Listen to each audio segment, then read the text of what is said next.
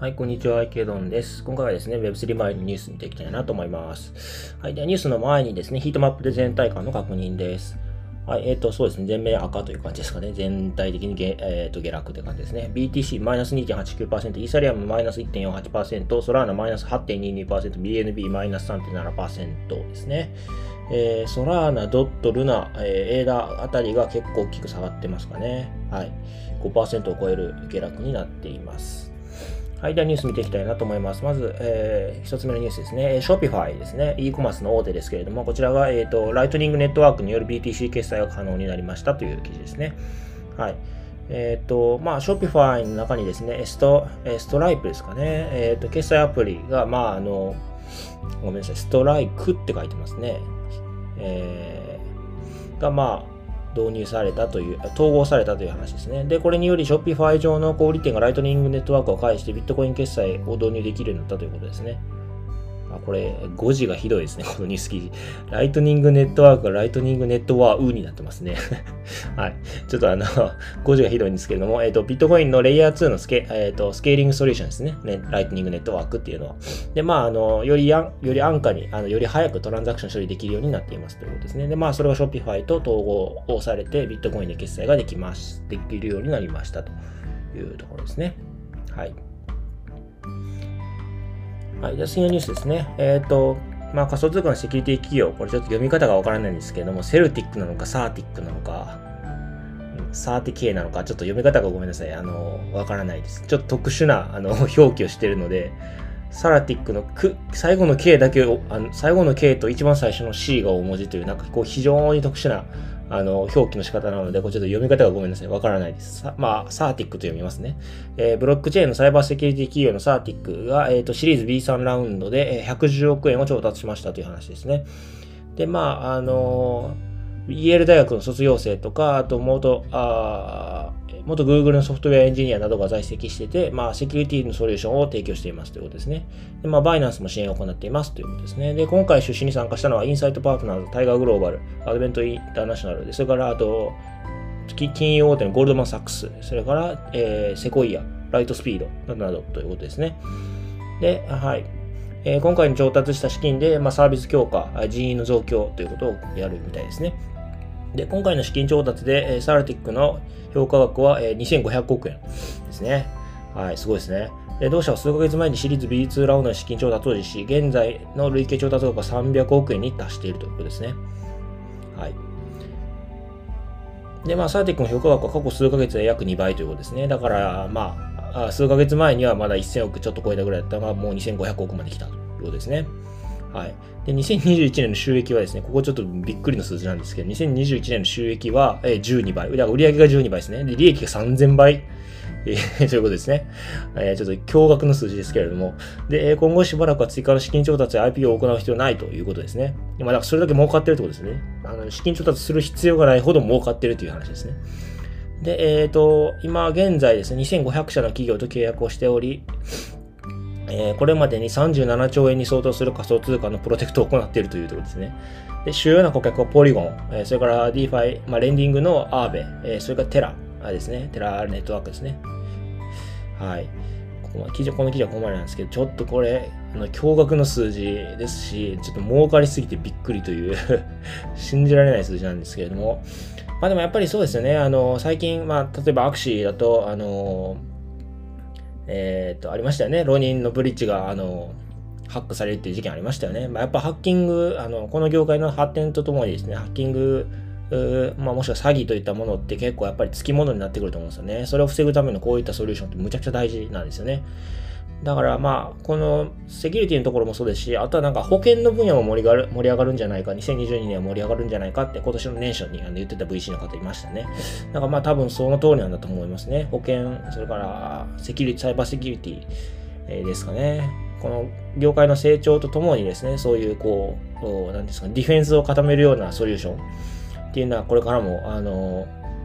まあ、必要とされるんでしょうし、まあ、やっぱり提供企業がやっぱりちょっとみんな目を落としがちな分野ではあるので、まあ、そういうところで1位を取れるとやっぱりこのサーティックみたいにもう驚愕の利益利益額ですね。去年の3000倍ですから、まあもちろん絶対額が去年ちっちゃかったと思うので、まあそれに比べて3000倍だと思うので、まあその絶対額で見るとどうかっていうところありますけど、でもそれでもやっぱ売り上げが12倍になってますからね、そもそも。で、利益が3000倍ですから、あの、やっぱりとんでもなく儲かってるんだと思われます。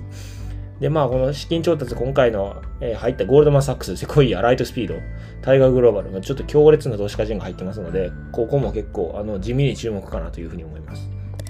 はい。では次の記事ですね。えっ、ー、と、エルサルバドルのビットコインシティ開発を支援、えー、仮想通貨起業家サムソン・モーという方が新会社を設立しましたという話ですね。えー、このサムソン・モーという方が、えっ、と、まあ、ジャン、ジャン3って読むんですかね。JAN3 という新会社を設立したということですね。で、この会社が、えっ、と、ビットコインシティ、エルサルバドルのビットコインシティのインフラを構築するために、まあ、協力するという覚書に署名をしているというところですね。で、まあ、そもそもあのエルサルバドルのビットコインシティの話なんですけれども、え、ー、と、まあ、近くの火山から地熱発電を利用してビットコインのマイニングと街への給電を行うということですね。はい。なんか、そうですね。すごくエルサルバドル進んでますよね。この間なんかあの、えっ、ー、と、いろんな方、著名人、ビリオネアの方たちがこうエルサルバドルに駆けつけている、えまあ、様子がツイッターとかで見れましたけれども、やっぱりビットコインであらゆる決済できますしマクドナルドとか決済できるみたいですし、なんか非常にこう羨ましいというか、すごいなっていう感じがしますよね。またこういうふうにこの起業家をこうアントレプレナーをうまく抱き込んでいくのもうまいなというふうに思いますね。はい。じゃ次の記事ですね。えっ、ー、と、 NEAR ですね。えっ、ー、と、まあ、レイヤー1のブロックチェーン、イーサリアムのスケーラビリティを解あの解消するための、まあ、レイヤー1のソリューションの一つですけれども、まあ、シャーディングとかが特徴ですね。 NEAR Protocol が、えっ、ー、と、USN というステーブルコインを発行するみたいですね。まあ、これはどうも、あの、まあ、公式からの発表ではないですけれども、まあ、リークみたいな形で出てるみたいですね。はい。Over the last 24 hours, rumors have been spreading that NIA protocol is set to launch a, sto、uh, launch a stable coin ということで、まあ、ステーブルコイン、NIA プロトコルがステーブルコインを発行するんじゃないかっていう噂が広まっているということですね。で、The Block has managed to confirm that, that the stablecoin USN is genuine ということで、多分 USN っていう、まあ、あの、ステーブルコインが本物であるということを確認したという話ですかね。はい。まあ、あの、2は本、あの、公式からの発表ではないので、まあ、もう少し待った方がいいかなというふうに思うんですけれども、ステーブルコインですね。名前が USN みたいですね。はい。まあ、two sources familiar with the situation ということ、まあ、2つの情報源があるって言ってるんで、多分まあ、そうなんだろうなと思うんですけども。ただ、but no timeline has been shared internally so far ということで、えっと、内部ではまだそのタイムライン、いつ発表するとかそういったことはシェアされてないみたいですね。はい。まあ、ちょっと興味深い一部はここですね。えっ、と、ごめんなさいね。そうですね。rumors、uh, uh, surrounding the、stablecoin first surfaced when uh, Duran Cole, uh, founder of the Lux Capital, claimed in a Substack post that Near Protocol has, was launching a stablecoin that will offer 20% yield ということで、Near Protocol はステーブルコインをラウンチしますと。で、えー、そのその利回りが20%だって言ってるんですね。これ結構興味深いですよね。あの、テラルナの、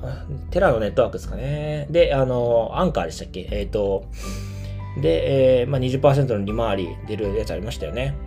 えー、テラ USD に対して20%でしたかね。ちょっと、あの、ごめんなさい。記憶が曖昧なんですけども、アンカーで確かステーブルコインで20%の利回り出るものあったと思うんですよね。それと同じことを目指しているのかなという気もします。まあ、まあ、いずれにせよ公式ではないので、まあ、もうちょっと待つ必要はあるかなとは思うんですが、まあ、一方で、この他の、あの、何ですかね、テストネットバージョンの Ref Finance っていうんですかね、 second largest decentralized exchange on NEAR ということで、2番目に大きい DEX、 NEAR で2番目に大きい DEX が、まあ、showed the stablecoin って言ってます。The user interface of Ref Finance's testnet webnet uh, website deploys USN under its stable swap section along with other uh, popular stablecoins like USDC, USDT, DAI ということで、あのステーブルコインの、えーとススワップのセクション、あの、コーナーというか項目のところに USDC、USDT、あと DAI と一緒に USN っていうのが、まあ、ディあのディプロイ、あの、なんていうんですかね、公開されてるというか、あの、そういう項目があるっていう話をしてるんですね。で、まあ、これが多分、あの USN をまあ示唆してるんじゃないかということですね。まあ、ただ、公式ではないよということですね。はい。まあ、もし利回り20%だったら結構これ人気出るでしょうね、多分。まあ、どういうふうに利回り20%出してるかっていうところ、その裏側を調べる必要はありますけれども、まあ、やっぱり、えー、テラと同じような戦略を考えてきてる可能性がありますね。はい。まあ、今後も注目かなと思います。はい。では、あの、今回はこちらで終わりたいなと思います。よろしければチャンネル登録、フォロー、それから高評価の方お願いいたしお願いいたします。はい。では、お疲れ様です。